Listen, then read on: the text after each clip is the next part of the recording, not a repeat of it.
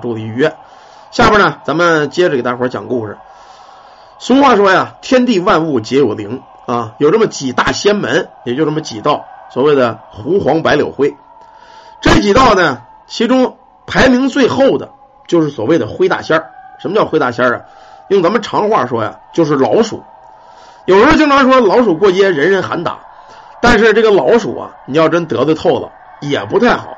下边呢，咱们就给你们讲一个关于这个灰大仙的故事啊。这个事儿要说起来呀，也是老辈的事儿了啊。现在这个老鼠都比较少了，一般老鼠药、老鼠夹都给药死了。大概在二十多年前吧，那会儿呢，小孩子都是比较皮的啊，包括那会儿我也是个小孩儿。当时曾经发生过一件农村的事儿啊，这个事儿是怎么回事啊？在那个年代呢，咱们中国闹过一个饥荒的年代，闹灾年，说这个树皮啊、草根啊这些东西都给吃遍了，基本上一年也见不着个荤腥，见不着个粮食，人们呐都饿急眼了。有一回呢，家里这个大人在家里这个，您农村那会儿都是那土坯房啊，在这个土坯房下雨啊，修这个土坯房子的时候，就发现在这个土坯房子里边。有这么一窝小耗子，小肉球刚生下来啊，一大堆儿，呃，叽叽咯咯的，眼都没睁开呢。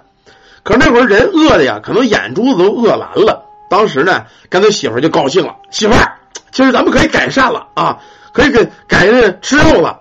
他媳妇儿挺高兴，说这怎么吃什么呀？你看我修墙头子，在这墙头子挖着一窝小耗子的十来个，这家咱要炸一锅，啊，这玩意儿咱不来点荤腥，增加点营养啊？这这行不行啊？他媳妇儿也高兴，那时候人饿的眼珠子都蓝了。哎呦，好好，正好给今今晚上炸了，炸了晚上咱们开个荤吧。就这么着，从这墙土墙堆里的把这一窝小耗子呢就给拿出来了，拿了一个袋子就给装上了。那意思呢，盯着晚上赶紧给下锅弄一锅吃啊，弄一锅肉汤。人老太太也挺高兴，赶紧抱柴火上那烧火弄柴火。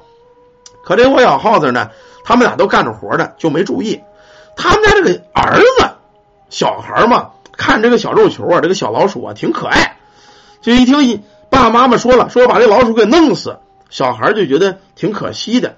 小孩子比较天真善良，没有什么那个心思。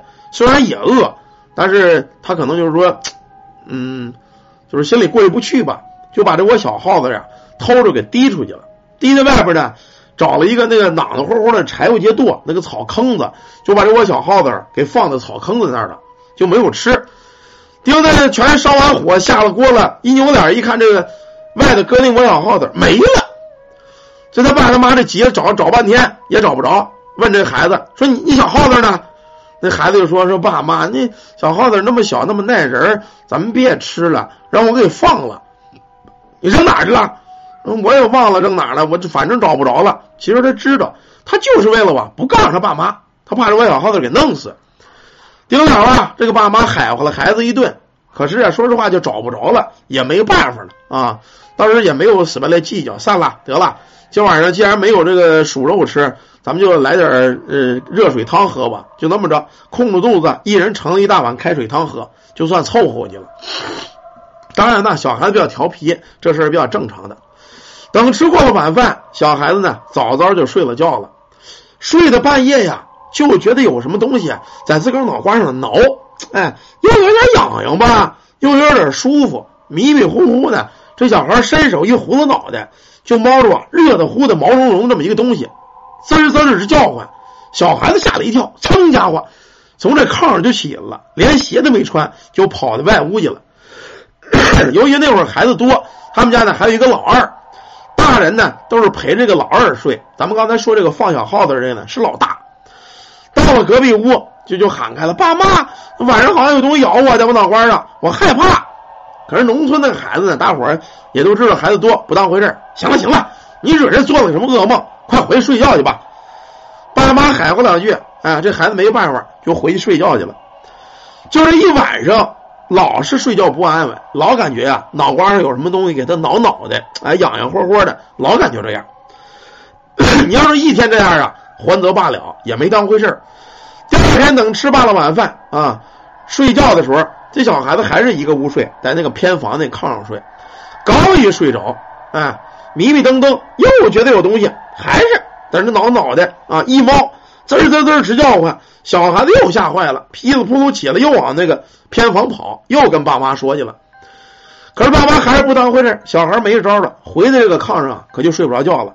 他躺在床上就在那盯着，盯来盯去，盯来盯去，就发现从他们家这屋子柜子底下那个墙缝子那儿有一个黑影钻出来了，奔着这床这就来了，嘎吱嘎吱嘎吱嘎吱嘎吱，哎，就来了。小孩啊，借着月光一看，哎呦，刚才那嘎吱声是什么呀？是一尺来长这么一大耗子，怪不得他感觉脑瓜子呀跟拿这个笼子梳头一样。这大耗子就爬在床上了，小孩吓了一跳，撅楞就起来了，拿这个东西噼里啪啦一在那轰。好容易熬到了天亮，赶紧跟爸妈说了，说爸妈呀，说昨晚上啊，我这屋里进来一个大耗子，一尺来长，老挠我脑瓜。那个年代啊，人们呢都是说实话也算是比较封建的吧。爸妈一听这个也害怕了，连着两晚上孩子都不睡觉，来回折腾说有东西挠脑袋。说这么着吧，你别演演啊，我呢带你找你这个表姨奶去。说叫表姨奶，其实就是村里这么一老太太。等到这老太太家呀，这老太太刚一进屋，老太太一瞪眼，就盯着他爸：“你是不是差点把一窝耗子给弄死？”他一说这个，他爸一愣，哟，说这表姨啊，说你你怎么知道啊？这会儿老太太脸呱嗒就耷拉下来了。你给我说实话啊，你弄死没弄死？我我没弄死。这会儿呢，小孩子也过来了，说姨奶呀，说是怎么怎么回事啊？我爸爸要把那一窝小耗子给吃了，我给放了。可这两天晚上啊，老是有一个大耗子挠我脑瓜顶子，你这你妈怎么办呢？这会儿这表姨奶就说了，说孩儿啊，我跟你说句实话啊。这个有这么一个说法，叫老鼠梳头，要是梳三天就是救命报恩，梳七天锁魂勾命啊！孩儿啊，你可跟我说实话，那窝小耗子，你你你跟你爸到底有没有弄死啊？你要不说实话，连姨奶我都救不了你啊！这会儿他爸也吓坏了，小孩子也说：“姨奶姨奶没有弄死，没有弄死，我真给他放了。”就扔在那个咱们村大坑边上那个那个草垛里边了，我还怕它冻着，还给盖了点草的。一说这个，这老太太倒放心了。哎呦，孩子呀，亏了你没有弄死这窝耗子呀！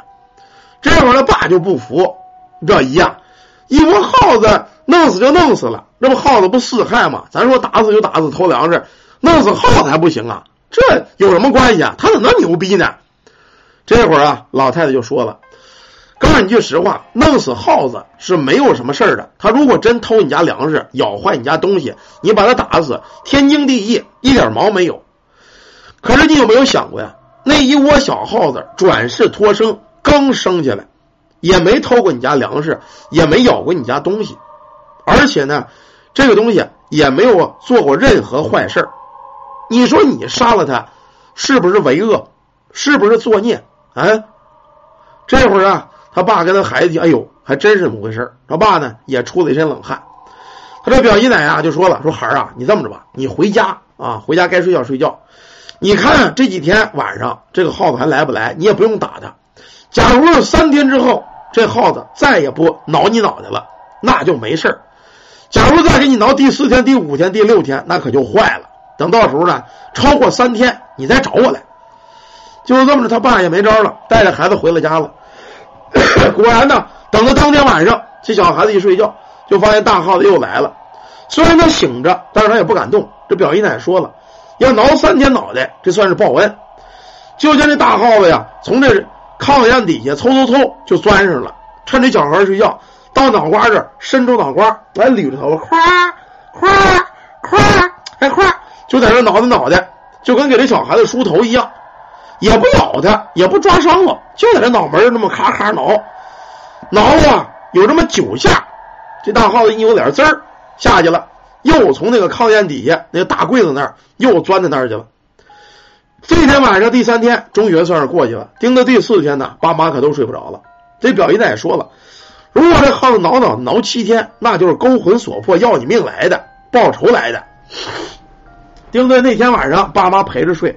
可是，一家子人谁都睡不着，等来等去，瞪大眼瞪小眼溜溜瞪了一夜。可是啊，等到天亮，这大耗子也没来。第二天呢，赶紧找这表姨奶说去了，说表姨奶啊，今儿第四天了，那耗子就挠了三天，第四天没有来。这会儿老太太呀也放心了，说没事啊，那你就放心吧。这个呢，耗子肯定是报恩的，你们家也确实没有伤着我小耗子啊。就这么着，这个事儿就过去了。可是啊，就在四十多天之后，他们家在那会儿养牛，自个儿家养了一头大黄牛。小孩子，放学没事就去放牛去了。那会儿个牛呢，在野地了，也不是说老拴着它，那个牛也不跑，就在这满目野地啊附近吃草。小孩子呢就在这玩，可是玩着玩着吧，出了事儿了。正好邻居家一个小孩子也牵着牛来放牛来了，也不知道这俩牛是不对付啊，还是怎么着。这俩牛一见面，眼珠子就红了，门儿俩牛就干开了架了，你顶我，我顶你，咣咣的撞脑袋。那边放牛的小孩子吓得哇一声就跑了，可他们家这小孩子呀，吓得腿都软了，想跑都跑不了了。正这功夫呢，人家那头牛一扭脸看这小孩了。可巧，这小孩他妈也是倒霉，穿了一双红色的袜子。就见邻家这个牛啊，一拨脑袋，奔着小孩咣就撞过了。你想，一个十几岁的孩子要让这个大牛给顶上，一下非顶死你不拉倒啊！可就在这会儿啊，小孩子一火眼，完蛋了，我非得顶死不行。可哪知他们家这牛啊，也够有灵性，一扭脑袋，咣，这一脑袋呀！就把这个旁边那家的牛给干了一大跟头，这会儿啊，就见这大牛到了小孩身边，啪啪前蹄一跪，这个那意思让小孩赶紧上牛。小孩这会儿啊，终于算是缓过劲儿了，一身冷汗，浑身都软了，一抱这大牛脖子，就见这大牛一抬头，哞，驮这小孩就跑了，跑出老远去，后边牛啊倒是也没追上来。等到了家呀，把这事儿跟家里人一说，家人也吓坏了，赶紧把这事儿啊告诉他那表姨奶了。这表姨奶说：“哎呦，孩儿啊，你看了吗？这个老鼠挠你三天脑袋，这叫三天报恩。多亏你这孩子有善心，把那窝小耗子给放了。你要是不放那窝小耗子，就这个大牛非顶死你不行。该当你有这一劫。你们家这老牛啊，也是有灵性，以后呢，好好养它，好好带它。”救你们孩子一命，可不能宰杀啊！当然，家里父母也明白这事儿，他说不能不能。这老牛我们说我们养着它，这大老牛一直养了十好几年，到最后老死了，家里人都没舍得吃这老牛的肉，到最后把这个老牛啊埋在他们家这个后院的树底下了啊！一句话，天地万物呢皆有灵，人也好，动物也好，其实我反倒觉得动物知恩图报啊。动物你救它一命，你对它好，它也会对你好，它甚至会玩了命的给你报恩。可人就不一定了，有人你帮他助他，最后啊扭脸是反咬你一口，嗯，害你坑你。人呐，有时候我觉得这个从这个这方面来说，确实还真不如这个动物呢。在广东呢，曾经有这么一道菜，叫什么呀？叫三汁儿，就是刚才咱们所说的这个小耗子这个事儿。就是刚下那小耗子褪了毛的啊，还没长毛的那个，蘸着酱油吃啊，一咬呢，小耗子滋滋直叫，你嚼一下，这小耗子叫一下。说实话，这种太他妈残忍了啊！我就跟大伙说，咱们可以吃馒头，可以吃蔬菜，可以吃炖肉，可以吃鸡腿，都不要紧。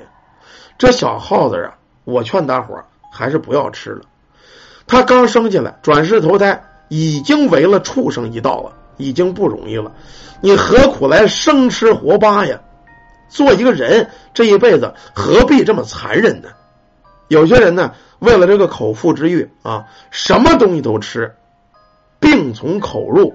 我劝这些人少造点孽。你吃可以，你说炖点肉、炖点鸡，这都不要紧啊。但是这种生吃活扒的事与畜生有什么区别呢？人跟畜生的区别就是你知道文明，你知道礼让，你知道知恩图报，你知道什么事该干，什么事不该干，你有你的这个思想。你要真是现在社会在一步步的进步，可是你却一步步在后退，你却在一步步向着畜生在后退，生吃活剥，何苦来呀？还是那句话呀，咱们呐，既然已经为人，咱们就多做点好事少做点坏事啊。还是好好的当人吧，别呢往畜生道上再走了啊。好了，感谢大家，感谢。